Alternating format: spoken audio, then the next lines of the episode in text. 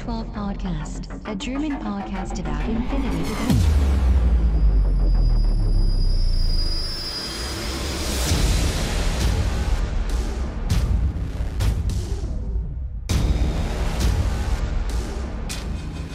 Accessing data.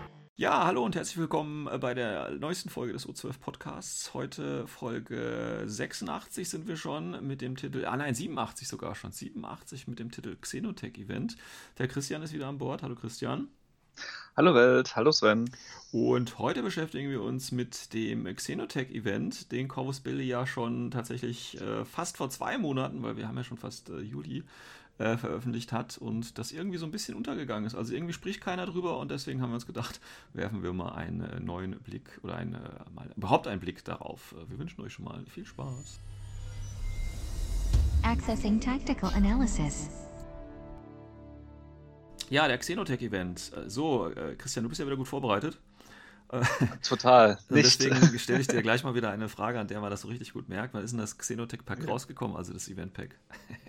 Hm, Du meinst jetzt das Neue mit dem Tag drin? Ja, also das müsste äh, nicht nur, wann es rausgekommen ist, sondern wann quasi dieser Xenotech-Event angekündigt äh, worden ist. Das PDF, was es ja auf der offiziellen Homepage gibt. Na, weißt du es?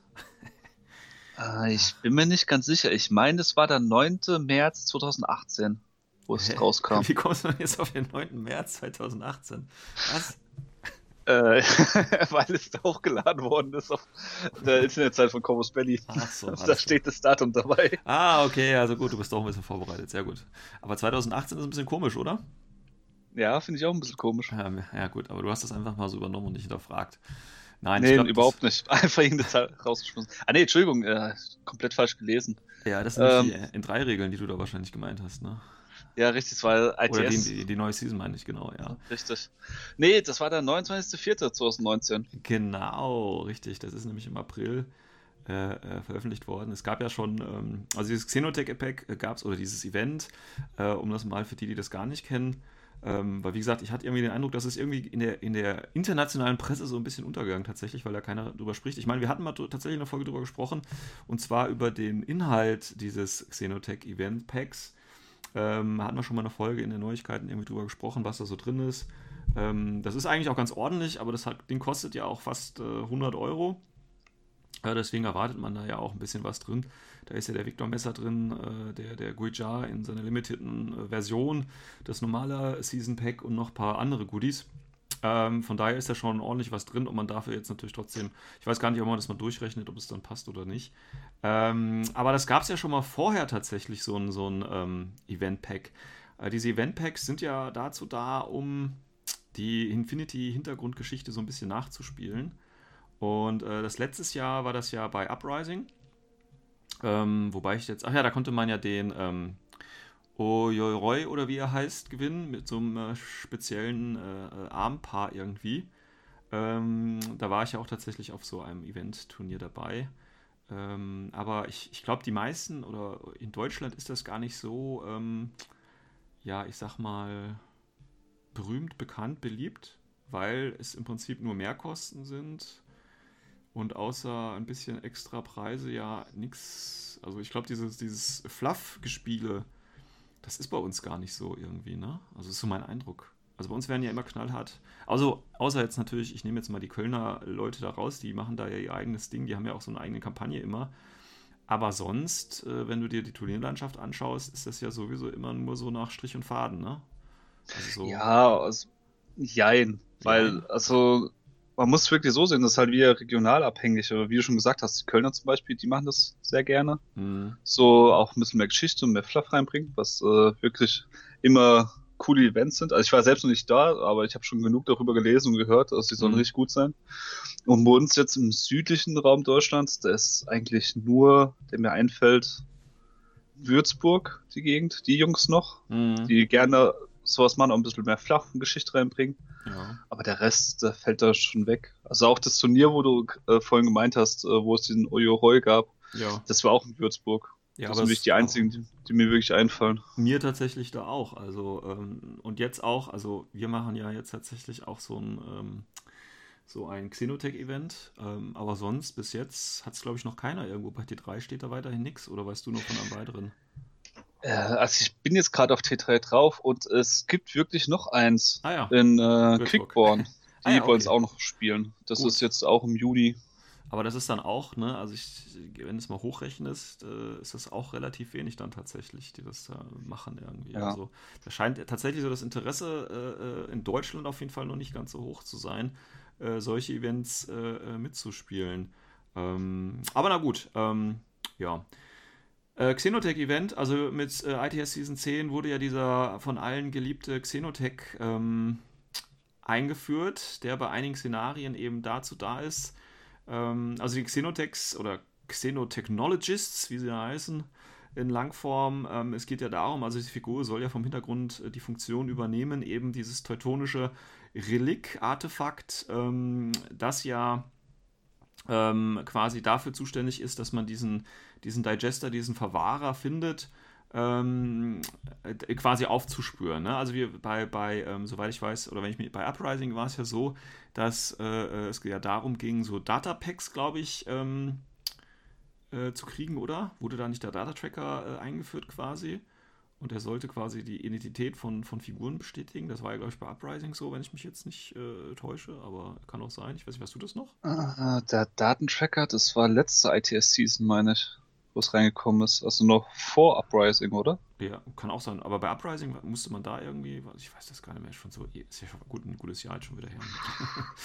ja, okay. Es, das nämlich, das ist, also äh, bestimmt äh, regen sich jetzt wieder ein paar Leute auf und äh, na, wieso könnt ihr das nicht wissen? zu Recht, äh, ich muss- zu Recht. Fairerweise zugeben, ich weiß es wirklich nicht, weil in den letzten drei, vier Jahren so viel Zeug dazugekommen ist. Ja, ja, das ist ja, ne? Kriegst einfach nicht mehr. Da gibt es echt viel und wenn man da nicht wirklich äh, ganz hinterher ist, äh, wird man das auch, vergisst man das auch wieder.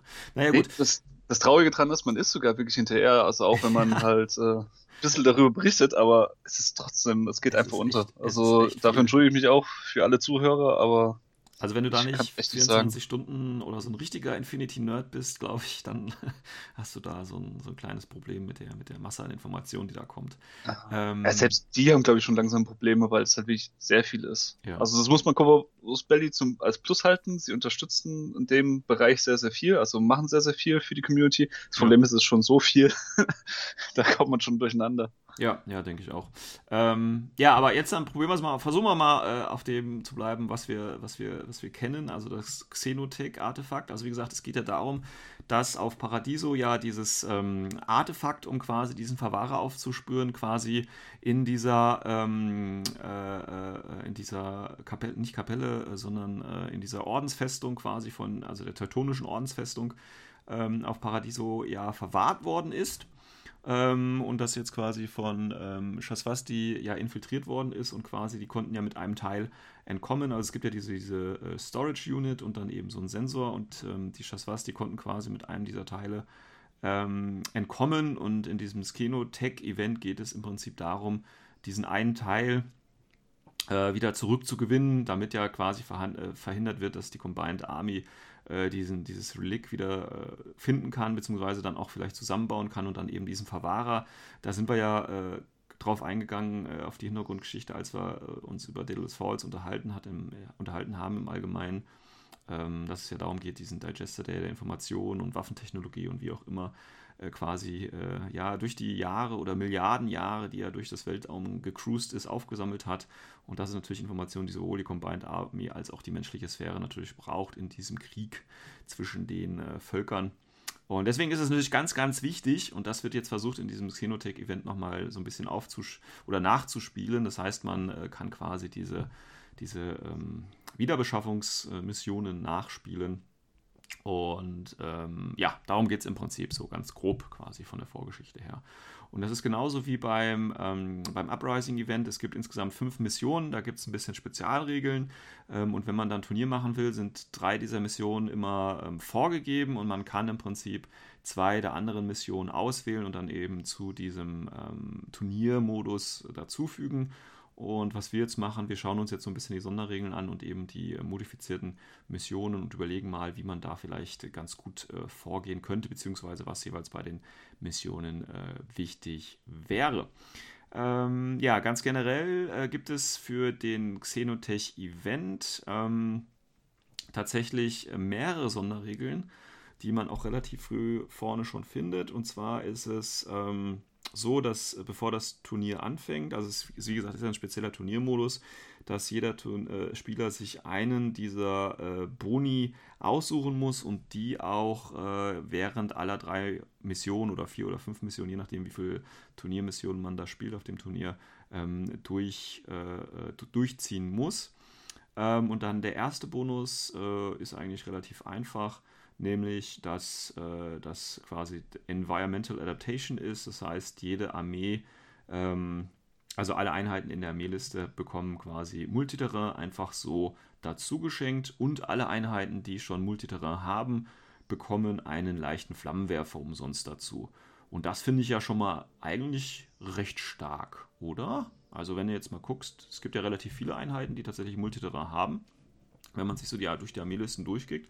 Und die haben dann schon alle einen leichten Flammenwerfer für umsonst dazu. Ich finde, das ist schon ein relativ starker Bonus, den man da haben kann.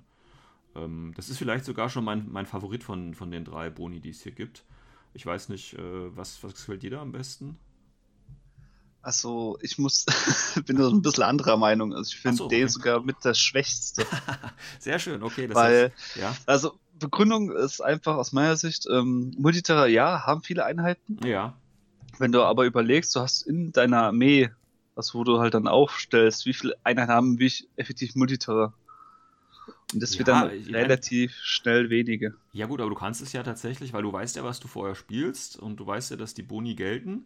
Und du kannst ja, wie gesagt, aussuchen. Also du kannst deine Liste jetzt natürlich hier schon speziell dazu schreiben. Also das finde ich geht ja ah, ein bisschen besser. Das geht schon, ja, aber ich finde die anderen zum Beispiel, finde ich ja einen Ticken stärker einfach. Okay, also ich also, finde es wirklich sehr, sehr speziell auf die Liste und auch auf die Einheiten. Ja. Und äh, aber ansonsten, dass du Multiterrain für alle Einheiten hast, das wiederum ist halt auch ziemlich praktisch halt. Du musst ja halt um Gelände auch keine Gedanken mehr machen. Genau. Auch zum Beispiel äh, von manchen Armeen, die haben jetzt auch schon Gegenstände, wo sie ein bisschen äh, das Gelände beeinflussen können. Also meinst du zum Beispiel den Dazer? Ja, richtig. Das, ja. Darauf wollte ich aus. Da, die sind halt dann immun gegen Dasers genau, im Endeffekt. Weil, also, das heißt, immun. Also Dazer, also zumindest halt diese Bewegungseinschränkung ist halt nicht vorhanden. Genau, ne? also nochmal kurze Erinnerung für die, die nicht wissen, was ein Dazer ist. Dazer ist quasi ein Deployable äh, Equipment, das in ähm, 8 Zoll äh, Umkreis quasi eine, eine, eine Zone mit Very Difficult Terrain erstellt. Und ähm, das ist natürlich wunderbar, wenn man halt Multiterrain hat, dass man das dann ignoriert. Das heißt, wenn man diesen Boni nimmt, ähm, kann man quasi auf sowas völlig, kann man sowas völlig ignorieren. Ich finde es auch gar nicht so toll, dass man äh, quasi Multiterrain kriegt, sondern ich finde es viel toller, dass eben, wie gesagt, die Leute mit Multiterrain einen leichten Flammenwerfer einfach so dazu bekommen. Das finde ich einfach ein, ein, schöner, schöner Bonus. Und wie gesagt, du kannst deine Liste ja ein bisschen äh, drauf einrichten. Aber du sagst ja, dass einer der anderen äh, vielleicht stärker ist oder dass beide stärker sind. Bei dem anderen, wenn man da der Xenotech Analyst nimmt, wenn man das äh, sich aussucht, dann bekommt man einfach nur ein Plus 3 auf ähm, die VIP-Rolls für die, für die, für die, äh, für die Missionsziele, die man eben erfüllen muss. Ähm, und äh, Schöne ist ja auch hier, dass es kumulativ ist mit allen anderen. Das heißt, wenn ich zum Beispiel einen Hacker habe, der in einer Mission plus 3 kriegt, kriegt er jetzt plus 6 insgesamt. Das heißt, es ist relativ oder es ist einfacher, jetzt Missionsziele zu erfüllen. Ja, das ist eigentlich fast schon safe, dann Missionsziele zu erfüllen. Als Beispiel ein Hacker, man nimmt ja meistens Hacker mit VIP 14, wenn man die Möglichkeit hat. Die Auf einmal hat, ja. hat, man eine 20, da hast du es schon geschafft. Du hast immer geschafft. Ja, okay, gut, äh, stimme ich dir zu, ja. Aber da brauchst das du. Das ist halt, ja, natürlich ja. kann man jetzt sagen, okay, das brauchst du extra, denn es ist halt auch wieder missionsabhängig, dann brauchst du wieder den Bereich. Genau. Aber Gucken wir uns mal das, dazu gleich die einzelnen Missionen ja. an und was man, wenn man, ob man da Boni kriegt, ob sich das überhaupt auswirkt. Ich meine, plus 3 VIP ist immer gut für die Missionsziele, ne, 15% höhere Chance, ist okay. Äh, aber wie gesagt, ich stehe lieber auf einer Template-Waffe, die ich zusätzlich kriege, als, als plus 3. Aber das ist eine andere Frage. Ähm, ja, ich weiß, Mathe und du, nicht die besten Freunde. Genau, dazu empfehle ich jedem äh, das, das Lied von äh, Till, Till Lindemann ähm, über Mathe. Äh, der wisst ihr, wie es geht. Nein, aber andere Sache.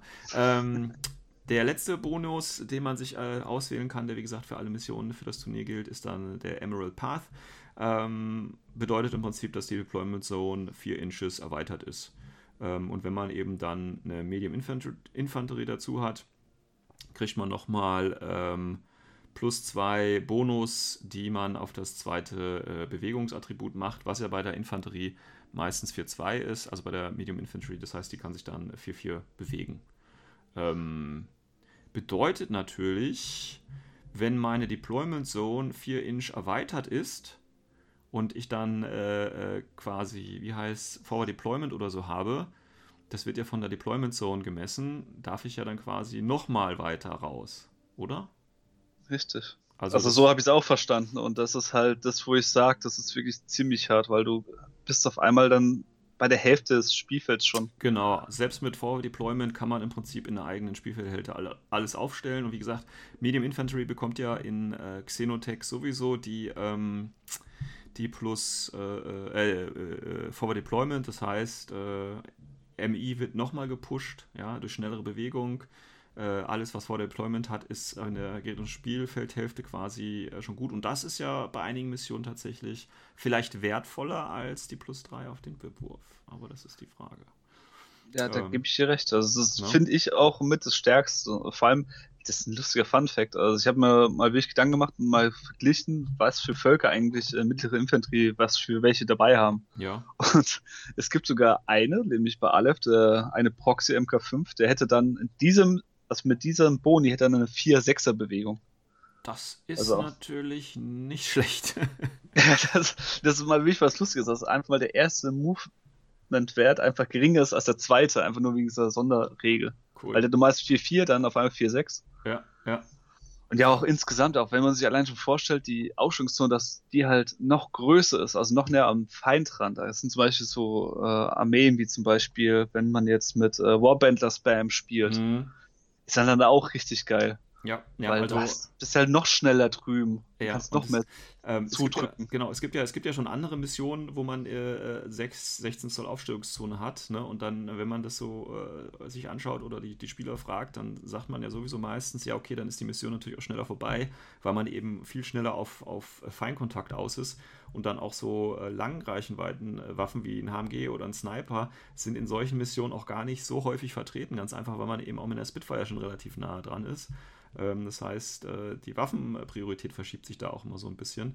Ähm, und deswegen werde ich oder gehe ich davon aus, dass wenn man eben diesen Boni macht und man könnte jetzt zum Beispiel auch äh, ähm, so eine Armee wie zum Beispiel JSA, ja, die ja schon relativ äh, auf, auf kurze Distanz eher effektiv ist, die würden wahrscheinlich dann sowas picken, weißt du, und dann hast du halt wirklich im ersten Zug schon alles bei dir in der Aufstellungszone stehen oder so vom Gegner. Also das kann, kann schnell richtig blutig werden, denke ich. Stell dir einfach nur mal Schotten vor, die einfach mit äh, 20, ach nee, 20 ist übertrieben, sagen wir mal 10 Highlander kommen. Ja. Und einfach mal da drüber rennen und ja, ja, ruf, also das, rufen das Freedom und zacken dich die ganze Zeit. Sehr, sehr, oder die Spiele kann ich mir vorstellen, dass die sehr kurz sind, je nachdem, welche Mission du da eben auch hast. Ne? Ähm, ja, also wie gesagt, das sind die drei Boni. Das heißt, entweder Multiterrain und alle Figuren, die Multiterrain haben, kriegen vielleicht einen Flammenwerfer da drauf. Äh, oder Xenotech Analyst mit plus 3 kumulativ äh, für jedes Objective, das du würfeln musst.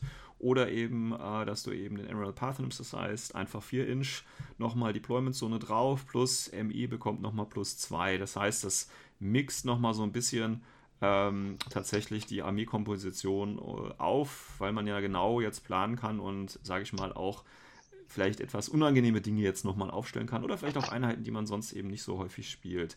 Ähm, von daher ist das natürlich immer äh, ein schöner Ansatz auf jeden Fall, würde ich sagen.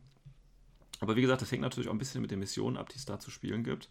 Und ähm, deswegen würde ich hier mal sagen, wir werfen jetzt auch mal einen Blick auf die, die erste Mission. Das sind alles so die modifizierten ähm, ITS-Missionen, die meistens nochmal so ein paar Spezialregeln haben. Die erste Mission, also das ist auch die erste, die quasi äh, verpflichtend ist. Wie gesagt, man muss, äh, ich glaube, die erste, die zweite und die fünfte muss man auf jeden Fall spielen und die dritte und vierte, die sind dann eben äh, für ein längeres Turnier oder ein größeres Turnier gedacht und die äh, kann man dann quasi austauschen oder eben dann spielen. Aber eins spielt man auf jeden Fall, wenn man so zum Xenotech-Event möchte oder eins veranstalten müsste, dann muss man die eins nehmen. Und die erste Mission ist Frontline. Ja, das ist ja im Prinzip die Mission, bei der es darum geht, äh, Zonen zu halten, äh, also zu dominieren. Und äh, hier gibt es jetzt die Extras. Ähm, und zwar äh, gibt es äh, einen dichten Dschungel. Und hier ist es so, dass alle Figuren mit Multiterrain nochmal plus 1 Bonus-Inch auf ihren ersten Bewegungswert bekommen. Äh, ja, ich weiß nicht, hätte man sich auch sparen können, oder? Also. Ja, als wenn man halt den Bonus nimmt, dass äh, jeder Multiterror kriegt und ihm in Multiterror noch einen leichten Flammenwerfer, dann ist ah, es noch. Ach, komisch. Ja, da, da ist es gut. Da, da sage ich ja nichts. Da Alles ist halt klar. cool, weil, ähm, gehen wir nochmal ein Inch mehr. Ja. Es soll auch mal hochgerechnet, äh, ja, die Wahrscheinlichkeit, dass dieser Inch sehr viel ausmacht. Auf die Masse hin ja, ja. so einzeln nicht. Ja, was ich jetzt ein bisschen komisch finde, ähm, was man ja hätte machen können, weißt du, wenn es jetzt hier schon die, die Sonderregel Dance Jungle gibt, ähm, dann hätte man doch einfach auch sagen können, dass quasi das Ganze, äh, die, die Spielfläche immer Dance Jungle sind. Also im Prinzip dann eben, ich weiß jetzt nicht, was, was im Grundregelwerk, äh, was der Dschungel als, als ähm, als Geländeregel wäre, aber warum hat man dann nicht quasi gesagt, ja genau, diese Geländeregel trifft eben auch zu. Das würde nämlich bedeuten, dass es dann eben, keine Ahnung, äh, difficult Terrain oder eben auch sehr schweres oder sehr schwieriges äh, äh, Terrain ist und man eben, wenn man kein Multiterrain hat, dann eben auch sich nicht mehr so bewegen kann, weißt du? Das fände ich hier tatsächlich äh, besser und auch einen viel stärkeren Einschnitt in, die, äh, in das, was man dann eben mitnimmt und, und wie man dann eben spielt. Stattdessen macht man quasi so eine extra äh, Regel mit dichten Dschungel und alle, die Multi da reinkriegen, plus eins Bonus. Deswegen, naja, fand ich ein bisschen verschenktes Potenzial tatsächlich, ja. Ja, dass man es äh, besser diesen Dschungel darstellen kann, gebe ich dir recht. Äh, dass man gleich äh, eine, auf die ganze Map so eine Gländerie gibt, finde ich vielleicht ein bisschen zu hart. Weil überleg mal, da wird ja jeder das mit Multiterrain nehmen fürs ganze Turnier. Ja gut, das, das ist jetzt, Bonus. Moment, das ist ja nur die erste Mission von, äh, von äh, eventuell 5. Also das ändert sich ja natürlich ja, Mission. ja, wenn du aber der ersten Mission so schon beschnitten wirst, ja. das ist schon... Ja, ja, man muss die Leute eben zum Umdenken zwingen und ich denke, das wäre ein, ein approbates Mittel tatsächlich dafür. Ja, an dem Punkt würde ich dir ja. recht geben. Also müsste auf jeden Fall umdenken, aber... Es geht ja darum, auch mal ein paar neue Sachen eben auszuprobieren und äh, da denke ich, wäre hier schon... Aber ich sehe schon, äh, es ist dir zu hart, ne? du willst halt lieber das weichgespülte spielen und dann ist es ja auch okay, verstehe ich auch. Ja. Gut, äh, Frontline, wie gesagt, wir gehen es nochmal ganz kurz durch. Also wie gesagt, es geht ja darum, Sektoren zu dominieren. Ähm, und man bekommt für den eigenen, also dominieren heißt, man hat halt mehr Armeepunkte drin als der Gegenspieler. Und äh, wenn man den eigenen Sektor, äh, der eben nah bei einem liegt, bekommt man einen Objective Points. Wenn man den zentralen Sektor, also den in der Mitte, äh, äh dominiert, bekommt man zwei. Wenn man den zentralen Sektor mit dem Xenotech äh, da drin äh, dominiert, gibt es nochmal einen extra Punkt. Wenn man den am weitesten entfernten Sektor dominiert, also im Prinzip den Sektor, der einem selber gehört, beziehungsweise dem Gegner gehört, bekommt man ganze vier Punkte. Und wenn man den Multiscanner platziert, nochmal ein. Dazu noch ein Classified und dann kommt man wahrscheinlich insgesamt so auf 10. Deployment-Zone, wie gesagt, 12 Inch. Und ja, es gibt die drei ähm, Sektoren und natürlich Baggage und was. Die, Sonderregeln gelten natürlich ganz normal. Wie gesagt, Xenotech gibt es eben auch dabei. Das heißt, man braucht was zum Synchronisieren. Ähm, gut ist halt, dass hier kein Punkt abgezogen wird, ähm, sondern man bekommt halt einen, wenn man den Multiscanner platziert. Das ist schon mal ganz nice.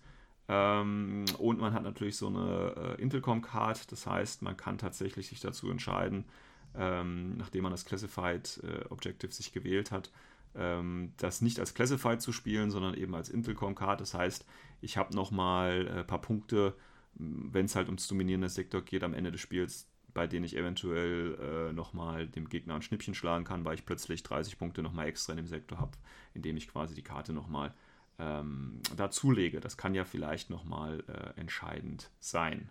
Jein. Wie jein? Es sind ja nicht mehr so viele Punkte drauf. Was ist also, der Maximumwert aus dem Classified Deck? Ich meine, es sind nur noch 20. Ja gut, aber 20 Punkte kannst du ja auch schon mal ausmachen. Also das, ne, ja, das, die eine Karte von all denen. Also ich müsste jetzt nachgucken, ob es jetzt wirklich mehr sind. Also früher gebe ich dir recht, da waren es äh, hoch bis 40 Punkte, das war richtig klasse. Ja. Mit Inselcom, aber jetzt, ich glaube, es nur bis 20 hochgeht. Ja, das heißt, seit sie das neue Deck rausgebracht haben. Das heißt, du würdest gar nicht empfehlen, hier Intelcom äh, zu spielen, sondern in das Classified zu nehmen. Ich meine, ich ja, also ich persönlich würde eher das Classified nehmen. Ich meine, es gibt ja auch zugeben. Siegpunkt, höchstens, ne? höchstens, ich habe jetzt natürlich Glück, ich habe eine Karte mit 20 gezogen, dann würde ich sagen, okay, komm scheiß drauf. Okay. Aber sonst. Ich habe das Und ja, ich gehe gerade durch. Ja. Deck, das höchste wichtige Karte 20. Naja, gut, da muss man sich halt überlegen. Ich meine, es kann natürlich das Zünglein an der Waage sein. Also, ähm, ja, natürlich ist das halt ein bisschen Pokerspiel, muss man halt zugeben. Ich meine, man muss sich halt ja. überlegen. Ne? Wie gesagt, das Classified gibt ja ein Objective Point. Jetzt könnte man natürlich auf den einen Objective Point aus sein oder man sagt sich halt, okay, aber wenn ich den äh, äh, einen Sektor, der ja vier Objective Points gibt, dominiert ähm, und ich schaffe das natürlich durch eine Karte, indem ich 20 Punkte eventuell extra habe, Ähm, das kann schon was ausmachen. Also ob ich jetzt einen extra bekomme oder vier, das macht ja vielleicht schon mal den Sieg aus oder nicht. Ja, ja ähm, da gebe ich recht, aber es, wie gesagt, ich finde es halt immer halt problematisch, welche Karte du ziehst. Wenn du halt Glück hast, du ziehst eine hohe Karte, dann gebe ich dir recht, dann ist es geil. Okay, dann, dann Wenn du aber Pech hast und hast die Karte mit der Nummer 1 mit der 2 gezogen, ja. Dann, dann will ich mir halt nochmal überlegen. Gut, dann sag mal, ab welcher Zahl du quasi die Karte als, als Intelcom einsetzen würdest und ab wann du das Classified spielen würdest. Ab wann? Ab welcher, ab welcher Punktzahl? Also wann wäre es dir äh, wert, die, äh, das Classified als Intelcom zu spielen? Ich meine, 20 ist klar, 1 ist auch klar. Aber wo würdest Nur Punktewert ist jetzt schwer zu sagen, weil im Endeffekt kommt es ja darauf an, was für Karten du ziehst und ob du sie überhaupt erfüllen kannst. Ach so, okay. Kann ja genau, genau so passieren. Du hast jetzt zum Beispiel jetzt zwei Karten gezogen, wo du beides hacken musst. Ja, und du hast keinen Hacker dabei. Du hast keinen Hacker dabei, dann ist klar, nimmst du Intelcom. dann nimmst okay, gut, okay. Alles klar, es ist die Wahrscheinlichkeit, also hängt die Entscheidung sehr stark natürlich auch davon ab, was man. Ähm, deswegen, deswegen, also ich will jetzt, will ich kein reinreden und irgendwas äh, jetzt irgendwie bevormunden oder sonst was, aber man soll sich halt nur Gedanken drüber machen, was für Karten ziehe ich, kann ich sie erfüllen, macht es Sinn, wenn ich sie erfülle, ja. oder will ich lieber drauf gehen, halt äh, sie umzuwechseln. Ja. Deshalb bin ich situativ abhängig.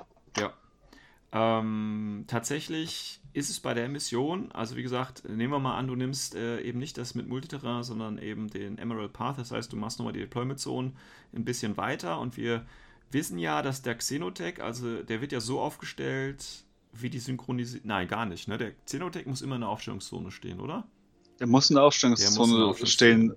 Die du jetzt Na. halt 4 Zoll erweitern könntest, sozusagen. Das ja. heißt, weil du brauchst ihn ja quasi am Ende des Spiels, muss er ja in der, ähm, also für maximale Siegpunkte muss er ja in, dem, in der Aufstellungszone, beziehungsweise in der ersten Zone äh, beziehungsweise in deiner letzten, also von, Entfernungs, von Entfernung gesehen, äh, stehen und das dominieren. Das heißt, es ist ja durchaus ähm, von Vorteil, wenn du ihn von Anfang an weiter vorne platzieren kannst. Ähm, von daher ist es vielleicht gar nicht mal so schlecht, wenn man hier das, das Emerald Path nimmt, weil du musst ja hier nicht würfeln. Na, ne? also dein, dein Favorit hier, der Analyst quasi, du musst ja hier nirgendwo einen Wipwurf machen. Das heißt, für die, die Mission bringt dir dieser Boni gar nichts. Ja. Oder?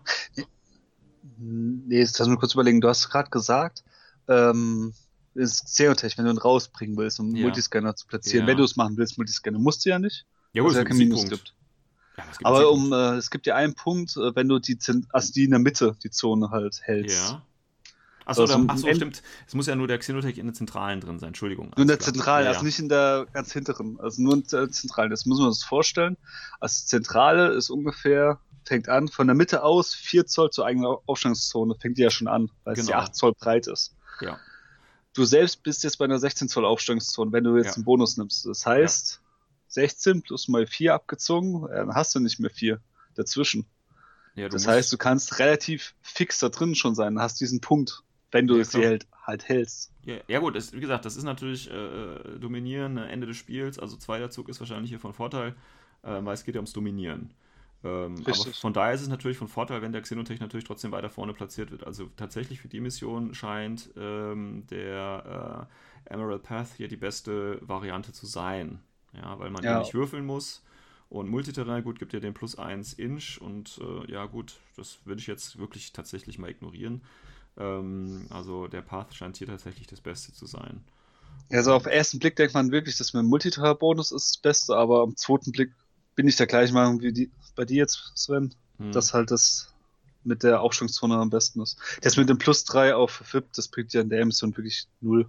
Ja, gut, okay, dann, dann halten wir das mal so fest. Und natürlich, wie gesagt, weil es geht dominieren am Ende des Spiels, das heißt, zweiter Zug wäre hier zu empfehlen. Ähm, es ist natürlich, man hat den üblichen Plan, man macht halt den ersten Zug, um Alpha Strike den Gegner so zu kribbeln, dass, ähm, dass er überhaupt nichts mehr reisen kann. Wobei das bei den heutigen Massenarmeen teilweise echt schwierig geworden ist, muss man leider sagen.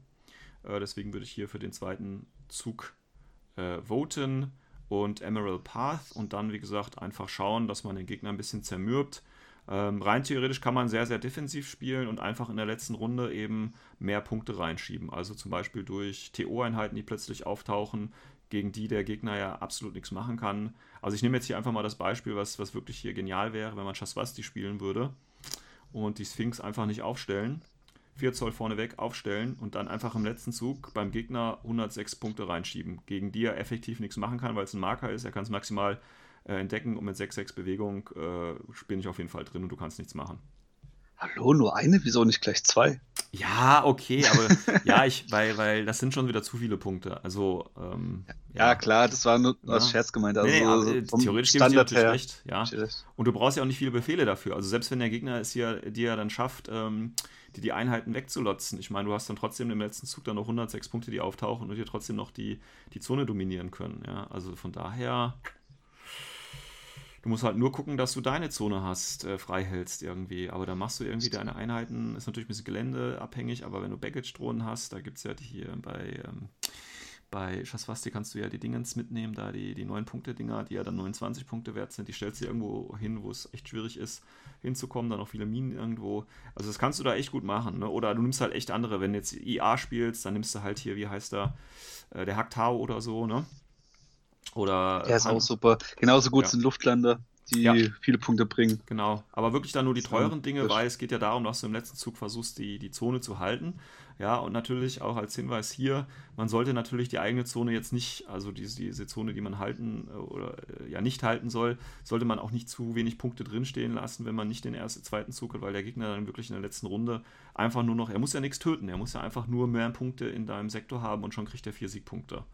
Ja, ähm, ja, also denke ich mal ganz, was heißt ganz einfach zu spielen, aber äh, man sollte auf jeden Fall hier den zweiten Zug nehmen und dann eben versuchen, äh, irgendwas Schickes in der letzten Runde da noch reinzuschieben, damit man die Zonen hält. Und natürlich irgendwann im Laufe des war oder im Laufe des, des Spiels den Xenotech da positionieren. Äh, der Xenotech gilt ja immer noch als neutraler Zivilist, ne? Das mhm. heißt, ähm, auch hier vielleicht nochmal der Hinweis, auch mein Gegenüber kann sich dann mit meinem Xenotech synchronisieren und ihn dann aus der Zone wieder rausbewegen. Also der ist da nicht sicher, wenn ich ihn quasi da deponiert habe, kann der Gegner ihn immer noch raus ähm, bewegen, wenn ich das jetzt richtig weiß, oder? Ist doch so. Christian. Mir fällt jetzt so spontan auch nichts ein, was dagegen spricht, weil, wie gesagt, das ist ja genau. neutral so gesehen. Genau, ja, also hier ein bisschen aufpassen. Gut. Frontline. Ähm, zweite Mission, auch hier, wie gesagt, ähm, äh, Modifikation einer Standardmission. Und zwar geht es hier um Acquisition. Und hier gibt es jetzt die extra Regel, dass quasi ein, ein Sturm über das Spielfeld hinwegfegt. Und äh, dieser Sturm sagt im Prinzip nichts anderes, dass jeder Trooper, der eben äh, einen Skill einsetzen möchte, um außerhalb der Deployment Zone aufzustellen, muss im Prinzip einen pH-3-Wurf machen. Und ähm, wenn das eben misslingt, kann man irgendwo innerhalb der Deployment Zone aufgestellt werden. Und ähm, ja, ist eigentlich auch relativ einfach, weil man wird dann quasi so ein bisschen weggeweht ne, und landet dann quasi in der eigenen Deployment Zone. Ähm, das würde aber auch, ähm, geht das nur um Wurf? Weil das ist jetzt interessant, weil am Anfang steht jetzt hier Violent Storm, äh, man muss einen Special Skill machen. Also nur wenn man einen Special Skill macht, das würde jetzt auch hier Forward Deployment äh, einschließen, oder? Das ist nämlich äh, das Ding, so habe ich es nämlich auch verstanden, dass wirklich alles, äh, alles was halt platziert wird außerhalb der Aufschwungszone, muss halt diesen Wurf machen. Das heißt auch eine Infiltrationseinheit, ja. Forward Deployment Einheit. Ja. Äh, theoretisch sogar äh, Luftlander, die über die Seite kommen. Ähm, Impersonation-Marker. Ja, ja, ja, und die müssen alle würfeln. Und jeder, der normalerweise einen Wurf machen muss, muss diesen mit diesem äh, minus 3 Wurf quasi ersetzen, egal ob es pH oder VIP ist, weil ja zum Beispiel Impersonatoren würfeln ja auf VIP und nicht auf pH, ne? Das heißt, die mhm. müssen auch hier mit ähm, pH minus 3 würfeln. Und ähm. genau da frage ich mich halt, was jetzt mit Impersonator sind, die sie jetzt in die Ausschwungszone vom Gegner platzieren wollen. Kriegen sie dann minus 3 auf pH dann, oder? Statt auf FIP? Ja, weil die einen pH-3-Wurf machen. Aber die müssen kriegen okay. ja dann sowieso, wenn du in die Aufstellungszone musst, kriegst du ja trotzdem nochmal minus 3. Ne? Also wenn du jetzt im Personator ja in die Aufstellungszone gehst. Nee, erst, ja, nee äh, bei Impersonator ist ja, die, äh, die müssen ah, nee. nicht würfeln, wenn sie auf der Spielfeldhälfte sind. Genau, aber in der, in der Aufstellungszone müssen sie würfeln. Ja, dann müssen sie einfach nur mit minus 3 auf den VIP eben würfeln. Ja, ganz normal halt in dem Fall. Beziehungsweise äh, minus 3 auf den pH, meine ich. Ähm, ja. Bei ja. infiltrierenden Einheiten, wenn die über die Hälfte Spielfeldkante wollen. Wären das also minus 6. die Hälfte Spielfeld. Das ist jetzt die Frage, müssen sie dann pH minus 3 machen oder pH minus 3 nee. plus nochmal minus 3? Wie plus 3, minus 3? Die kriegen minus 6? Äh, nee, Entschuldigung, das war doof ausgesprochen. Äh, ich meine, minus 3 für die Sonderregel, minus ja, 3, weil sie nochmal ja, infiltrieren wollen. Steht ja, steht ja da, äh, any, any Mod äh, muss äh, geaddet werden. Also kriegen da minus 6 für Infiltration. Das ist halt, dann, das ist halt richtig hart. Ja, gut, das wird natürlich keiner machen. Also, sind wir mal ehrlich. Ne? Du, wie gesagt, du weißt es vorher ähm, und äh, kannst dich ja dementsprechend aufbauen. Also, hier Infiltration mitzunehmen, macht, denke ich, jetzt nicht so viel Sinn. und tatsächlich würde ich äh, wieder sagen, wir denken an die Boni am Anfang, vom Anfang, auch hier, weil ich natürlich jetzt nicht aus meiner Aufstellungszone so leicht raus kann, äh, kann ist es natürlich, oder wäre es natürlich eine schlaue Idee, wenn ich die Aufstellungszone wieder erweitere, indem ich wieder den Emerald Path nehme und einfach 4 Inch Aufstellungszone dazu kriege. Weil, äh, ja, oder? Ja, vor allem bei einer Mission, wo die Aufstellungszone 16 Zoll eh schon ist. Ja. Was ist jetzt bei 20 Zoll? Genau. Hey. Ja, und wie gesagt, ähm, du bist ganz nah dran. Wobei hier natürlich, ähm, wie gesagt, es geht ja um Acquisition im Prinzip. Das heißt, ich muss, äh, es gibt Antennen, die verteilt sind auf der Spielfeldmitte und ich muss ja die Konsole halten am Ende des Spiels, wenn ich das jetzt noch, oder diesen Tech-Coffin, wie er eben heißt. Mhm. Ähm, das heißt, ich kriege einen Punkt für jede aktivierte Antenne, ich kriege einen Punkt für jede kontrollierte Antenne am Ende des Spiels und wenn ich den äh, Tech-Coffin kontrolliere, nochmal drei. Ähm, und wenn ich den Data Tracker äh, kontrolliere, nochmal zwei extra Punkte. Und wenn ich den Tech hoffe mit dem eigenen Xenotech, gibt es nochmal einen extra Punkt. Äh, super. Also im Prinzip, wenn ich einen Data Tracker synchronisiert habe mit dem Xenotech und die am Ende des Spiels die äh, Kiste kontrollieren, macht das insgesamt äh, äh, fünf Punkte schon mal. Mhm. Äh, sechs Punkte, Entschuldigung. und dann gibt es noch ein Classified. Also auch hier ganz wichtig, zweiter Zug nehmen. Oder? Ich meine, es geht hier wieder um Kontrollieren und es macht sechs oder kann bis zu sechs Punkte ausmachen. Das ist natürlich ordentlich. Ne? Durch die erweiterte Aufstellung, die ich plus kriege, ähm, ganz cool. Ich meine, auch hier muss ich natürlich um diese Kommunikationsantennen, äh, nicht den Tech-Coffin, aber wenn ich eben die Antennen aktivieren will, kriegen eben Hacker und Engineer kriegen plus drei. Ähm, ja. Das heißt, hier könnte ich jetzt auch mal den, den anderen Boni äh, nehmen. Aber wie gesagt, ähm, also es wäre dann automatischer Erfolg, wenn du eben mit einem Engineer oder mit einem Hacker mit WIP 14 äh, die Antennen äh, kontrollieren bzw. Äh, kurz hacken willst. Äh, da gebe ich dir recht, aber ich finde tatsächlich hier nochmal 20 Zoll Aufstellungszone, zumal du ja eh schwerer rauskommst, ist meiner Ansicht nach auch nochmal wertvoll. Oder wertvoller in dem Fall. Ja, nee, das ist auch wirklich so. Also das, das ist eigentlich mit das Hauptproblem bei diesen äh, Bonus-Dingern. Dass äh, das letzte mit dieser großen Aufstellungszone halt wirklich so viel, ja, nicht so viel Stärke, das ist jetzt ein bisschen übertrieben, aber sehr, sehr, sehr stark ist. Ja, ich meine, du kriegst. Also bei fast jeder Mission. Du kriegst halt 4 Inch extra, das ist im schlimmsten Fall ein, äh, ein Bewegungsbefehl oder ein kurzer Bewegungsbefehl mehr. Ähm, ja, und dass halt deine MI sich halt normal bewegen kann. Ja, weiß ich nicht. Aber in dem Fall, wie gesagt, finde ich es halt wichtig, weil du ja sonst nicht aus der Aufstellungszone rauskommst, beziehungsweise nur mit äh, gewissen Mali aus der Aufstellungszone rauskommst. Und von daher ist das schon wichtiger. Würde ich jetzt einfach mal behaupten. Ja. Gut. Ja, also wie gesagt, auch hier kurzes Fazit: äh, zweiten Zug nehmen, würde ich empfehlen. Ähm, und auch hier meine, meine, meine äh, Empfehlung wäre hier tatsächlich auch den Emerald Path wieder nehmen und man sieht schon, wenn man jetzt quasi auf ein äh, Event-Turnier fährt, wo die ersten beiden Missionen ja hier auf jeden Fall gespielt werden müssen, ähm, muss man oder lohnt es sich, auf MI zu setzen? Würde ich jetzt einfach mal behaupten. Ähm, ja, gut. Dein, dein, deine Meinung noch zu äh, A Beam of Light, wie es ja offiziell heißt hier? Nö, Hacker und Engineers natürlich wären nicht schlecht als Spezies dabei. Ne? Ja, natürlich, das wäre praktisch, aber ansonsten, ja, es, ob halt die zweite Runde, ob das am effektivsten ist, denke wahrscheinlich ja. schon. Ich meine, es geht Sonst halt aufpassen, dass halt der Typi mit dem SEO-Test nicht stirbt, das wäre nicht schlecht. Naja, du kannst natürlich auch, äh, wie gesagt, wenn du äh, den ersten Zug nimmst, müsste natürlich dein primäres Ziel sein, den Datatracker auszuschalten. Ja, den Datentracker und halt den ja. Typen zu killen, der halt das, ja gut, das Genotech kannst du ja nochmal später äh, synchronisieren mit einer anderen Figur. Aber wenn du den Data Natürlich, aber das ist, das ist immer ein Aufwand, finde ich. Also, das ist nicht so leicht. Ja, gut, aber wenn du den Data-Tracker halt ausgeschaltet hast, dann kriegt er diese zwei extra Punkte halt auf gar keinen Fall mehr. Ja, also das ist halt mit das Hauptding. Also, du hast halt schon auf einem, wenn nicht sogar zwei Einheiten halt schon eine Zielscheibe drauf. Ja.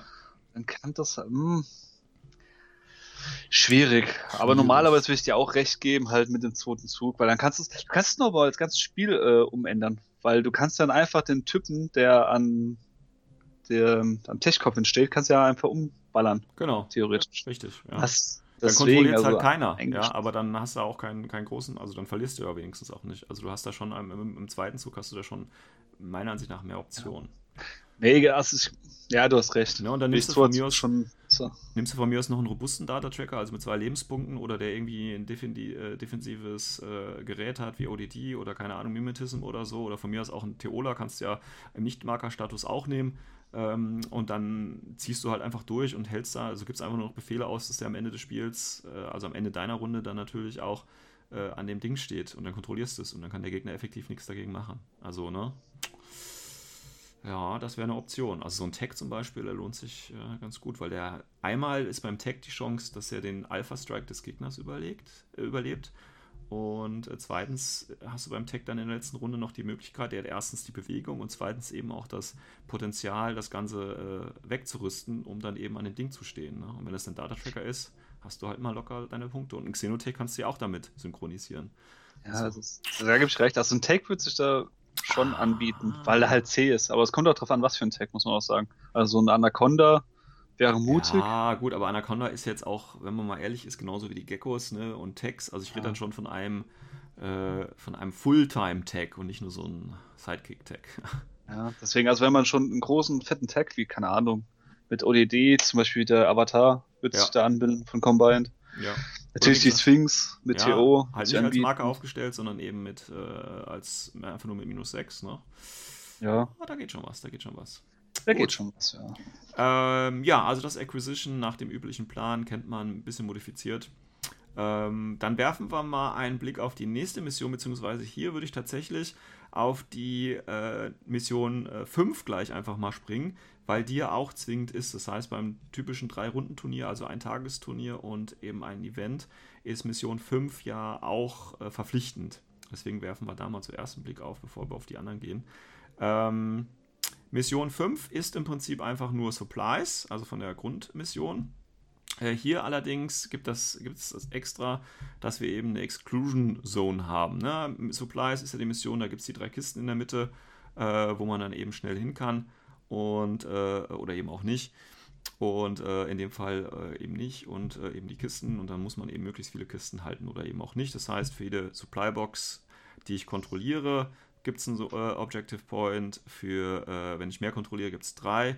Wenn der mein Gegenüber keine hat, gibt es nochmal zwei und es gibt zwei Classifieds für je einen Punkt.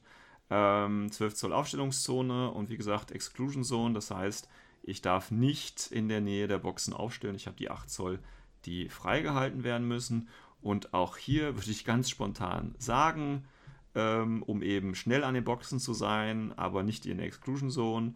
Ähm, das heißt, ich brauche gar keine Infiltration oder Forward Deployment.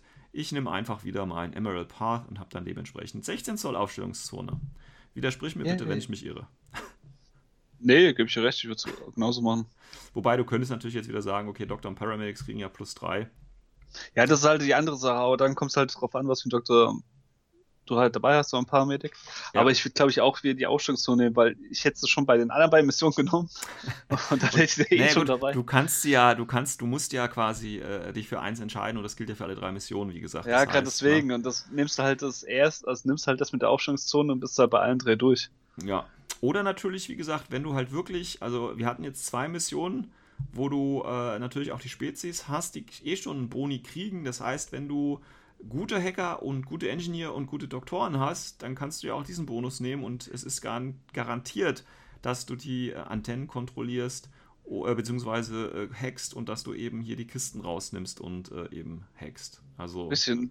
Da komme ich halt zurück auf das, was ich am Anfang gemeint habe, also wieso mir das mit dem Multitra und diesem leichten Flammenwerfer halt nicht so gut gefällt im Gegensatz zu den anderen beiden, weil die anderen beiden, also mit ähm, plus drei auf VIP hast du bei zwei Missionen ja. einen guten Vorteil. Mhm. Mit der Aufstellung hast du bei allen drei eigentlich was Gutes. Ja. Das andere nur bei einer Mission. Ja, wobei das Standardturnier mit der kurzen halt, Aufstellungszone ist halt immer auch zweischneidig, weil wenn du eben nahe beim Gegner stehst, steht er ja vielleicht auch schon nah bei dir und dann kommt ja das Problem, was wir am Anfang gesagt haben. Wenn der Gegner halt mit vielen Warbands oder so spielt und vielen Chain Rifles oder Flammenwerfern, dann sind auch deine Einheiten, die eben vorne stehen, relativ schnell weg. Also das ist halt auch der Nachteil dann quasi davon, weil der Gegner weniger Befehle quasi braucht, um bei dir zu sein. Ähm, tatsächlich sind ja alle diese drei Missionen schon irgendwo so äh, gebaut, dass man sich gerade im Mittelfeld äh, ordentlich auf den Deckel gibt. Und wenn man dann äh, 4 Zoll noch näher dran stehen kann, ähm, gibt es halt noch früher einen auf den Deckel, weißt du? Also ich glaube, von daher glaube ich, dass diese Missionen äh, durch die Sonderregeln halt auch relativ schnell tatsächlich vorbei sind. Weil, wie gesagt, man gibt sich relativ schnell auf den Deckel und ist in guter Reichweite seiner Waffen. Ähm, das ist aber jetzt nur so mein, meine Idee. Ähm, Was mir noch aufgefallen ist bei der ja. Mission, ähm, weil du hast ja gerade vorgelesen, also man darf hier nur in der Nähe von den Boxen nicht reinlatschen oder ja, stehen. Ex Exclusion Zone halt, ne? Ja. Äh, unten auf der Map, wo es dann der Aufbau dargestellt wird, da fehlt es leider. Also ja, für die, wo das Turnier wirklich äh, oh, das mal spielen wollen, denkt bitte dran, wirklich, dass es einfach Exclusion vergessen Zone, worden ist. Exclusion Zone ist da. Ähm, und ich meine, es gibt ja noch die Regel mit der Intelcom Card wieder, also dass man die eben so spielen kann, dass sie eben ein Classified äh, canceln können, wenn sie halt dieses, ähm, dieses äh, Erste-Hilfe-Symbol, das Kreuzsymbol haben. Na, das ist vielleicht auch nochmal ganz wichtig, das vergisst man vielleicht auch. Ähm, ja.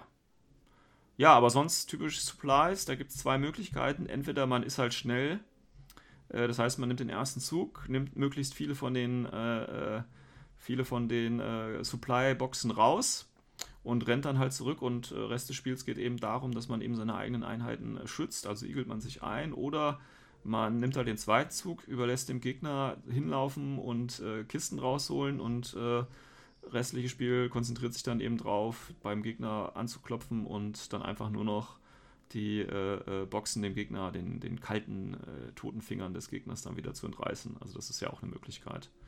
Ähm, das sind die beiden Vorgehensweisen, die es da bei Supplies gibt. Da muss man halt überlegen, wie man das ähm, gerne hätte, sage ich jetzt einfach mal. Ja. Aber das ist äh, Supplies, ja. Also äh, erstes Fazit, Emerald Path, Leute. Ja, 4 Zoll Aufstellung plus MI kann sich normal bewegen. Ja. ja. Oder? Gut. Dann werfen wir noch einen Blick auf die anderen beiden Missionen. Vielleicht ändert sich ja gerade da noch was. Also Chapter 2 und äh, 1 und 5 haben wir.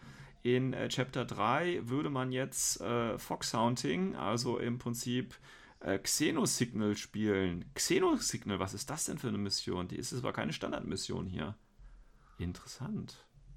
Kennst du Xenosignal schon? Nein, ne? Überhaupt nicht, ne. Ja, eben, das ist nämlich keine Standardmission. Äh, extra, deswegen gibt es ja auch kein Extra, weil es eben eine eigene Mission ist. Und bei Xenosignal ähm, sieht das, also da sieht da, gucken, gucken wir uns die Aufstellung an. Also es gibt 12 äh, Zoll, nee, 8 Zoll, Auf, 8 Zoll Aufstellungszone nur. Was ist denn hier los?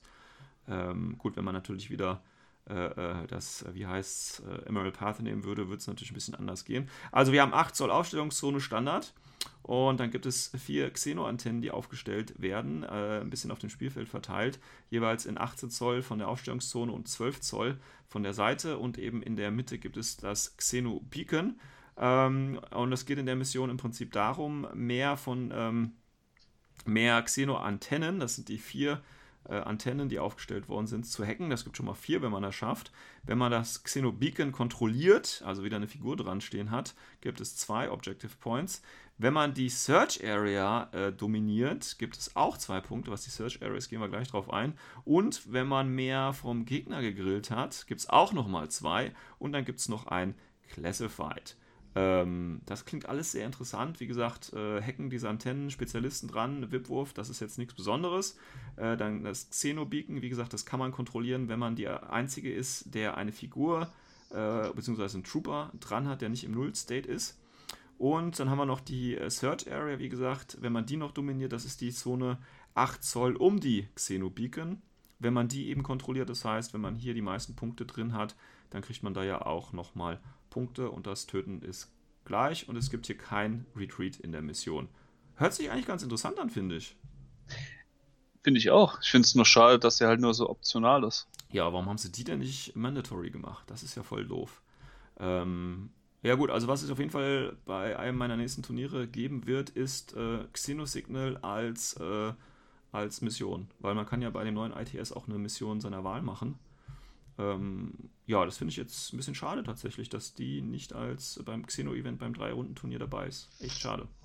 Weil ich finde, die hört sich ganz interessant an, weil sowohl Töten als auch ähm, dominieren als auch hacken ist im Prinzip alles dabei.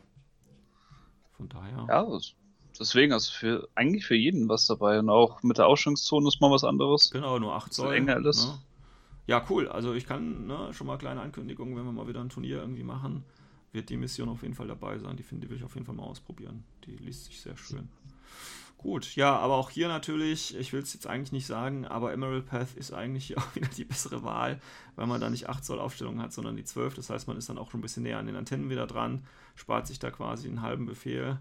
Ähm, ja, ja, Emerald Path, Leute, for the win. Also es tut mir leid, aber irgendwie ist das recht offensichtlich, oder? Mhm. Vielleicht machen wir auch gerade hier beide die gleichen Denkfehler. Und äh, im Forum kann man uns dann sagen, äh, ja, was ist das denn? Ihr habt das doch völlig übersehen und mir ist der sichere Wurf auf die 20 lieber, als äh, äh, näher am Ziel zu sein. Aber das ist ja vielleicht auch einfach nur eine persönliche ähm, Einstellung. Ja, also, ja. Ja, irgendwie schon. Ja, lass so stehen. lass mal mal so stehen. Gut, dann äh, kommen wir nochmal auf das Chapter 4, die vierte Mission, die auch optional ist, Plague Extermination. Das ist im Prinzip eine Biotech War, die modifiziert worden ist. Ähm, ja, hier, Biotech War, Biotech War, Biotech War, ja. Biotech War. Hier auch wieder das gleiche. Es gibt wieder einen dichten Dschungel. Ähm, das heißt, äh, alle, die Multiterrain haben, kriegen wieder plus 1 Monos. Äh, Bonus auf äh, First Movement, was ja bei Biotech War nicht schlecht ist, weil wir erinnern uns, Biotech War ist ja. Du bist ja ein Fan. Eine, ich bin ein Fan davon, weil man sie einfach nie spielt. Und man kann es eigentlich nicht richtig überleben. Die Wahrscheinlichkeit, dass man da stirbt, ist wirklich sehr, sehr hoch. Ja, wieso? Warum geht's denn? Erklärst du auch nochmal ganz kurz für die, die äh, Biotech War gar nicht kennen. Äh, dass man äh, im Endeffekt den Forest Gump macht und einfach von seiner Seite eigentlich wegrennt. Weil da kommt ein Giftgas und äh, es bringt die Leute um. Ja, genau. Und da muss man äh, auf BTS ganz böse würfeln. Mhm. Und man gewinnt halt, wenn man äh, mehr Army Points des Gegners ausschaltet und wenn man mehr Classified Objectives als der Gegner hat. Das ist ja interessant. Wie viel Classified gibt es denn hier? Drei Stück? Ist das beim normalen Biotech War auch so? Nee, ne? Boah, das, das bin ich ganz ehrlich gesagt kurz überfragt. Muss ich jetzt nachgucken. Ja, jetzt Biotech War spielt man so viel zu selten. Ja, spielt man so, ne? Also du kriegst natürlich, wenn der Gegner halt ausgeschaltet wird, äh, wie gesagt, durch, äh, man wird ja in die Mitte getrieben und da gibt es natürlich immer ein schönes Gemetzel. Ähm, aber dass man da drei Classifieds hätte, wäre mir jetzt tatsächlich auch neu. Doch, hat man. Echt? Klasse. Ja. Cool, okay, gut. Dann sollte ich vielleicht auch nochmal Biotech War spielen. Also das nächste Turnier, was wir irgendwo mal veranstalten, wird auf jeden Fall Biotech War und Xenosignal beinhalten. ähm, und keiner kommt. Und keiner kommt. Und am besten mache ich es noch Limited Insertion. So, ähm, das ist eine andere Geschichte. Ähm, ja, auch hier würde ich jetzt, ich meine, es ist Biotech War, ist, bin ich jetzt wieder gemein und sage, natürlich ist es ja besser, wenn man 4 Zoll größere Aufstellungszone hat, oder? Damit man schneller raus ist. Also, ähm, ja. Jetzt wissen wir auch, warum keiner über das Xenotech-Event redet, weil es jetzt eigentlich nicht so spannend ist. Also bis auf die schöne Mission Xenosignal. Ähm, ist die Wahl von Emerald Path 4 Zoll Aufstellung mehr plus, äh, plus 2 Movement für MI auf den zweiten Movement-Wert ist, äh, egal welche Mission man sich fast anschaut, eigentlich immer ganz gut. Würde ich jetzt mal behaupten. Mhm. Und natürlich sehr MI-lastig zu spielen, damit man natürlich möglichst viel von, von dem Bonus hat, würde ich jetzt einfach mal behaupten. Ja. Ja, aber genau. das ist halt schon wieder ein bisschen problematisch, finde ich. Also es gibt natürlich manche Armeen, die haben relativ viel MI drin, aber sind wir mal ganz ehrlich, wer nimmt jetzt wie schon gezielt MIs mit, außer jetzt ein US Ariadna. Naja gut, ich meine, wie gesagt, durch, durch äh, ITS 10 hast du ja sowieso mit MI ähm, Forward Deployment, das heißt, du hast da ja die Boni und jetzt kriegen die noch den zweiten Movement in den Hintern geschoben sozusagen. Ähm, da geht ja was. Ne? Das Problem ist natürlich, wie gesagt, das ist natürlich auch sehr sektorenabhängig, weil wenn ich jetzt gerade mal bei Military Order gucke und ich habe MI genau zwei Einheiten, das eine ist der Black Friar. Ähm, ja, und das andere ist äh, der Crusader Brethren, der eh äh, Kampfabsprung hat. Ja.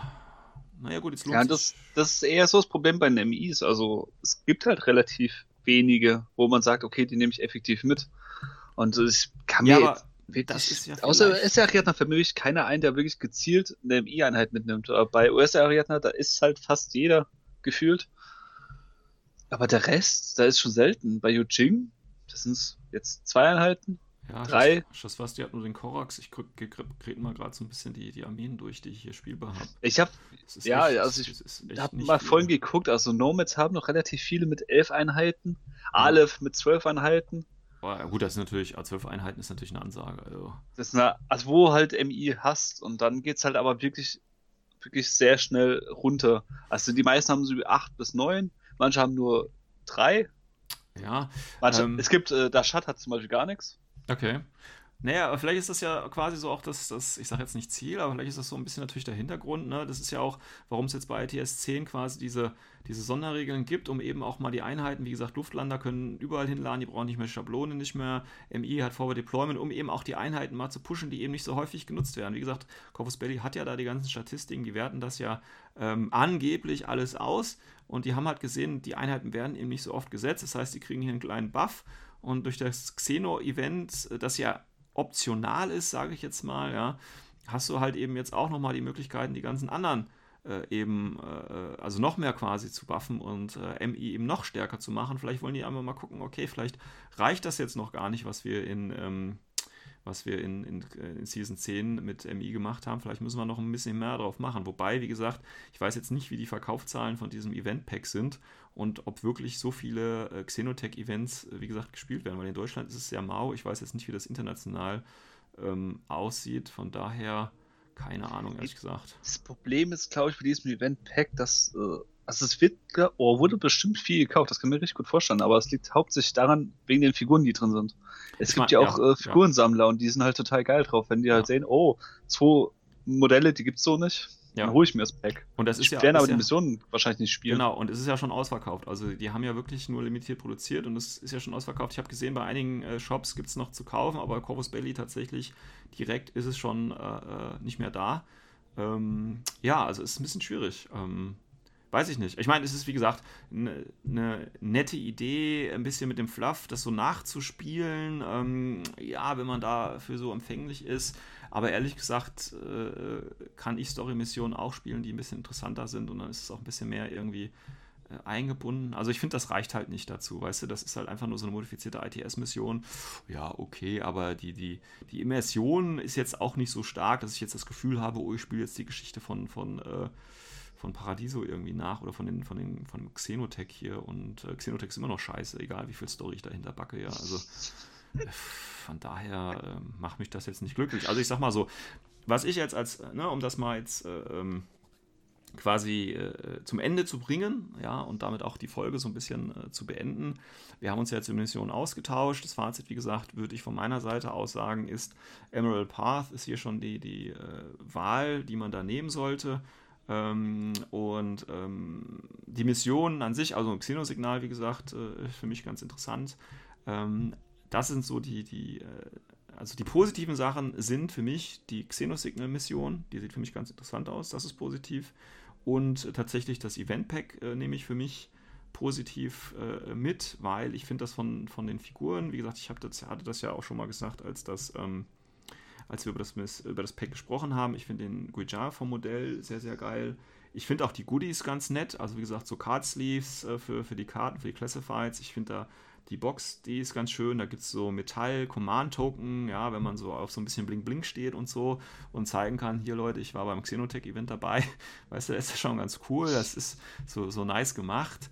Ähm, darüber hinaus weiß ich nicht, ob ich die Mühe von Corvus Belli hier äh, äh, loben soll oder nicht. Also ich weiß nicht, ob man die Energie nicht dann vielleicht in was anderes äh, stecken hätte können sollen müssen. Ich weiß es nicht. Ich bin da ein bisschen zwiegespalten, muss ich sagen. Weil das Event-Pack hätten sie auch so raushauen können, da hätten sie genauso gut verkauft. Ähm, und dafür sich so ein Extra, ja hier MI plus 1 und keine Ahnung was, ähm, ja, die Zeit und Kraft, die da reingeflossen ist, hätte man vielleicht auch anders nutzen können sollen, weiß ich nicht. Das ist so meine Einschätzung. Ich weiß nicht, wie du das siehst. Leider ziemlich ähnlich. Also die Idee dahinter finde ich cool. Ich finde auch cool, dass sie unterstützen wollen, dass ein bisschen mehr Fluff reinkommt. Ja. Das finde ich immer gut. Ähm, mit den Missionen, also wie als dieses Turniersystem dafür gedacht war, finde ich ein bisschen schade. Also die eine Mission, wo jetzt neu war, die hätte ich gerne noch drin gesehen. Das wäre richtig cool, dann wäre mal was anderes auch drin. Ja. Und dann hättest du auch einen ja. Grund, das auch zu spielen, ne, sozusagen. Ja, also, ist halt ansonsten ein bisschen verschwendetes Potenzial, was da ist, was wir leider nicht genutzt haben. Aber von dem Pack her selbst muss man sagen, ist natürlich schon geil.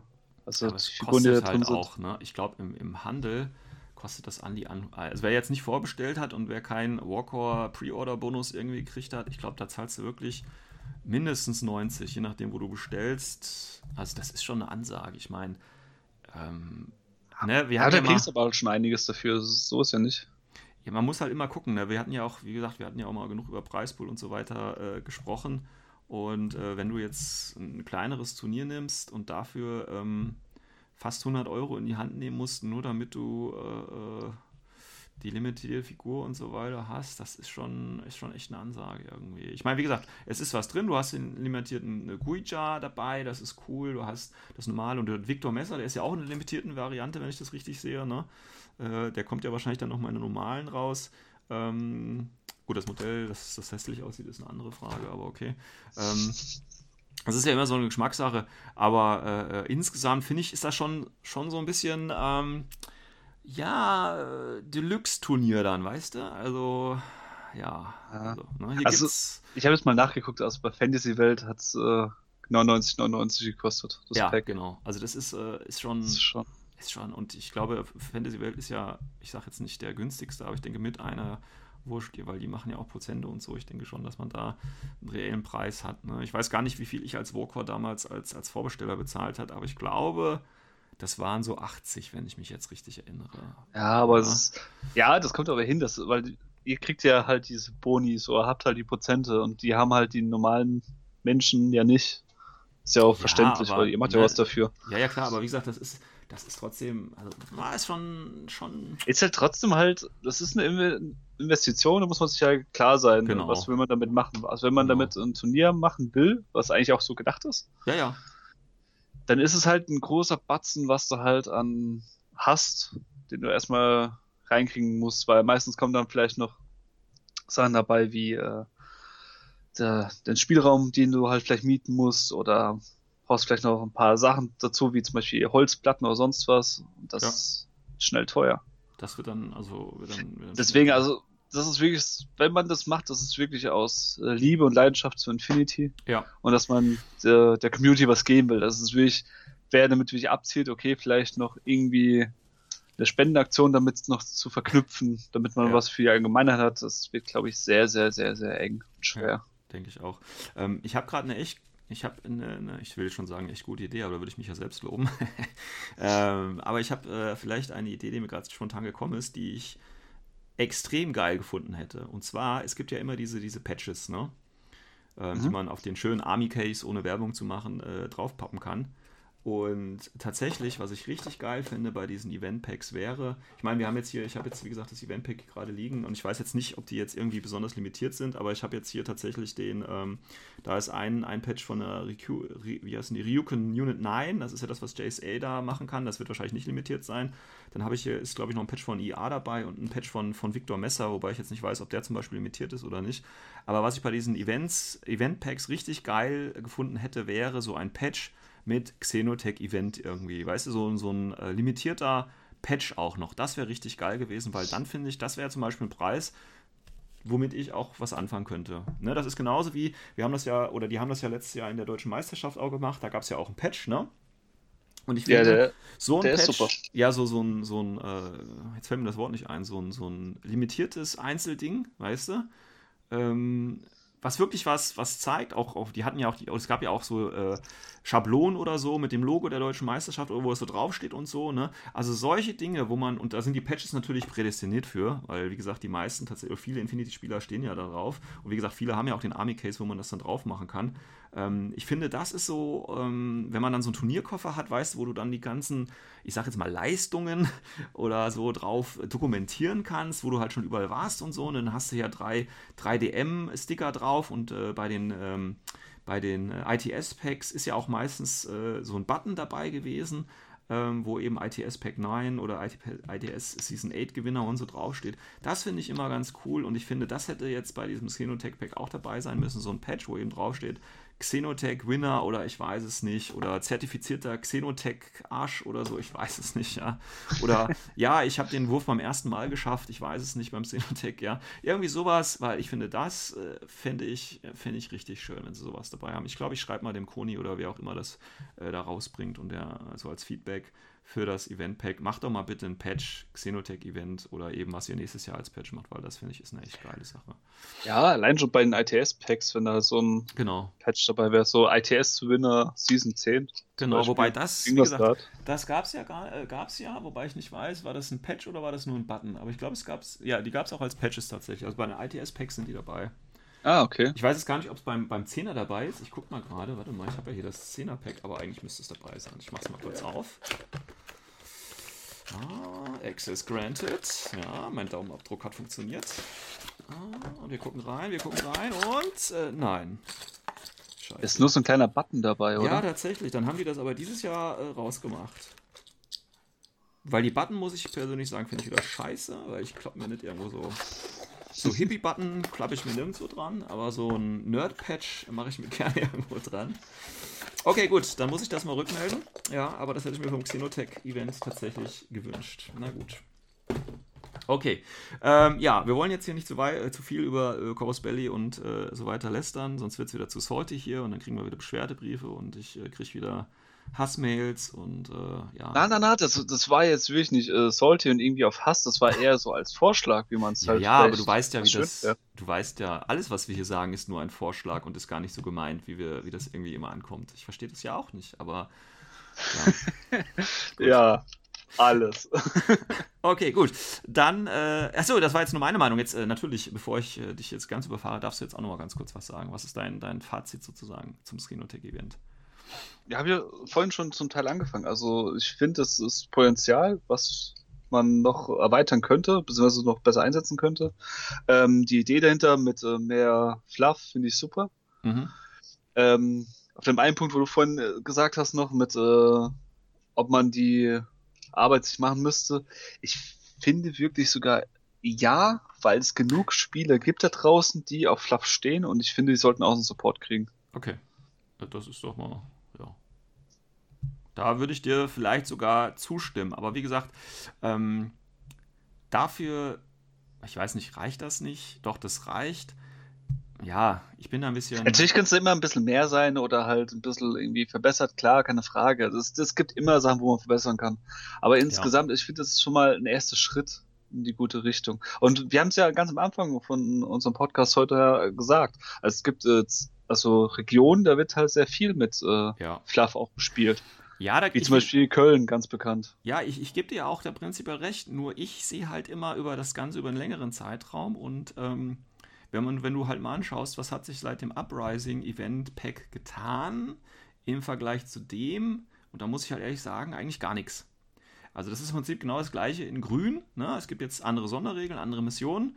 Alles gut. Also wie gesagt, das Schöne ist ja diese neue Mission, Xenosignal, ähm, finde ich ganz nice. Ähm, aber der ganze Rest äh, ist im Prinzip, war schon da.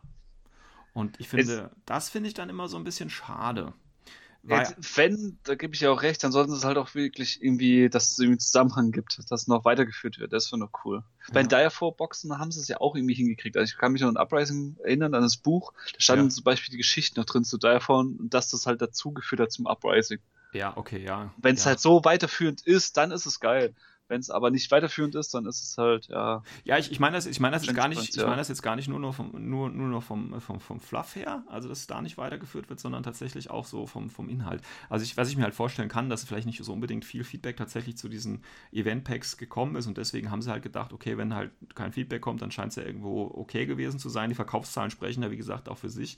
Ähm, aber da vielleicht mal ähm, ähm auch inhaltlich, sage ich mal, eine Erweiterung oder eine Verbesserung auf irgendeine Art und Weise das zu machen. Also nicht nur so und auch nicht zu sagen, ne, wie gesagt, es ist ja ein großer Schnitzer von dem Event-Pack jetzt, dass man eben die geile Mission eigentlich nicht spielen kann, wenn man nur ein Drei-Missionen-Turnier spielt irgendwie. Ähm, also solche Geschichten halt irgendwie. Das, gerade wenn es die zweite Ausgabe jetzt in Anführungsstrichen ist und trotzdem dann so einen Schnitzer da reinzuhauen oder verschenktes Potenzial, finde ich dann halt ein bisschen schade. Ähm, und was dann halt so diesen Eindruck stürzt von Corvus Belli als, als spanisches Unternehmen, also mit, mit viel, viel Siesta und so. Ähm, ja, weiß ich nicht. Also, ne, verstehst du, was ich meine? Ja. Okay, gut. Ich hoffe, die Zuhörer haben es auch verstanden. Und, äh, Nein. sind natürlich anderer Meinung und äh, werden uns das natürlich äh, äh ähm, springen. Aber ich werde das auf jeden Fall äh, nochmal zurückmelden im Koni, weil es mir gerade eingefallen ist, so ein, so ein äh, limitierter Patch für diese Event-Packs äh, wären ganz geil, auch wenn es dann vielleicht nochmal 5 Euro teurer ist, weiß ich nicht. Ja. Und vielleicht, ne, also ich finde das ja, wie gesagt, das ist ein hoher Preis, 100 Euro fast, wenn sie halt statt, weil wie gesagt, letztes bei Uprising war es ja auch der Ororoy, der eben drin war, ähm, wenn man statt halt einem Tag oder einer Box, ne, halt einfach nur ein, äh, ein Blister äh, limitiert von mir aus macht, aber damit der Preis nicht ganz so hoch ist. Also das finde ich schon Sachen, die man da nochmal drüber nachdenken müsste. Aber der Verkauf gibt ihnen ja anscheinend recht, ich weiß es nicht. Gut. Ich wollte gerade sagen, also es, die meinen ja nicht so viel falsch, sonst wird es ja keiner kaufen. Ja, das stimmt, aber ja, ja, aber ich will trotzdem meine Meinung breit tun und dem nochmal mitteilen. Also wenn es da nächstes Event Pack ein Patch dafür gibt, wisst ihr, wer dafür verantwortlich ist. Ja, der gute O12 Podcast. okay, gut. äh, ja, dann wünsche ich euch noch ein schönes Wochenende. Heute ist ja äh, Feiertag. Äh, von daher äh, genießt den noch, wenn ihr das. Wahrscheinlich wird heute keiner die Folge hören, weil die alle besoffen in der Ecke liegen. Aber das ist eine andere Sache. Aber für den Kater am nächsten Tag, äh, wie gesagt, ähm, dass ihr euch die Folge an. Übrigens, äh, letztens im Forum äh, wurde gesagt, wir nähern uns ja dem Jubiläum. Ne? Wir sind jetzt bei Folge, was habe ich gesagt, 87. Ähm, Special für Folge 100. Äh, Christian, hast du spontane Idee? Ja. Ich habe die ersten Ideen schon gelesen. Achso, ich bin mal gespannt. Ja, meine spontane Idee war ja einfach mal eine Folge nackt aufzunehmen. Ähm, ich weiß jetzt nicht, inwieweit sich das, äh, inwieweit sich das für den Zuhörer äh, ändert, aber äh, oder was das für Auswirkungen haben wird auf, den, auf die Zuhörer, weiß ich jetzt nicht. Ähm, ja, aber gerne. Also wie gesagt, eine, eine 100er Folge, wenn wir so weit kommen, ne, das sind ja noch ein paar Tage tatsächlich hin. Also vielleicht gibt es ja irgendwie vorher ein, ein, starkes Zerwürfnis und es gibt gar keine 100. Folge mehr. Ähm, aber wenn es zur 100. Folge kommt, vielleicht schon mal hier als kleiner Hinweis, ähm, ja, was wünscht ihr euch? Also, ne, wenn ihr da gute Ideen habt, weil tatsächlich, ich bin total unkreativ im Moment und äh, mir fällt da gerade gar nichts ein, aber vielleicht können wir da ja einen Wettbewerb draus machen. Ne? Also so die beste Idee machen wir dann oder so, ich weiß es nicht. Schauen wir mal. Da muss also ich nochmal drüber Eine Idee hätte ich. Ja. Äh, vielleicht einfach mal äh, von den anderen Podcasts in Deutschland, dass die einfach mal als Gäste eingeladen werden. Ein, ein, Gruppen, ein Gruppentreff. Ja. Ja, das ist doch schon mal was Schönes. Das könnte man. Also natürlich, machen. wenn die halt Zeit haben, das wird natürlich schwer werden, aber warum denn nicht? Ja. Also eine ganz Gruppe. Ja, das ist eine Idee. Jetzt haben wir sie auch offiziell schon geäußert. Das heißt, danke, dass du mich jetzt dazu verpflichtet hast, mit den Leuten äh, zu reden und Kontakt aufzunehmen. Ich weiß. danke. Ich weiß schon, warum du nächste Folge nicht dabei bist. Nein, und der Gast bei mir dabei ist. Nur ähm, deswegen. Ja, aber das ist schon mal eine schöne Idee. Aber vielleicht können wir das ja nochmal toppen. Ich meine, als Starter nicht schlecht. Ähm, äh, vielleicht können wir das toppen. Ich hab, mir fällt gerade auch schon was ein, was ich jetzt aber nicht äußern werde, ähm, weil sonst verpflichte ich mich wieder. Deswegen äh, schauen wir mal. Wir haben ja noch ein paar Folgen Zeit bis dahin. Und ähm, ja, klappt bestimmt was. Wenn ihr Ideen habt, wie gesagt, schreibt es über das Forum. Ähm, und wahrscheinlich werden wir da die nächsten äh, Folgen bis zur 100. auch nochmal ein bisschen drüber schwätzen äh, und vielleicht auch Ideen diskutieren und zum Abstimmen stellen. Schauen wir mal. Ich bin da ganz flexibel. Ja, äh, hast du noch was abschließend zu sagen, Christian? Ich habe irgendwie das Gefühl, ich rede heute wieder zu Ja, viel. noch äh, äh ein Abschlusssatz, nämlich ja. ähm, schöne Grüße an alle Väter da draußen und äh, einen schönen Vatertag noch für einen euch. Schönen Vatertag noch, alles klar. Gut, dann wünschen wir euch was. Bis dahin, ciao, ciao. Ciao.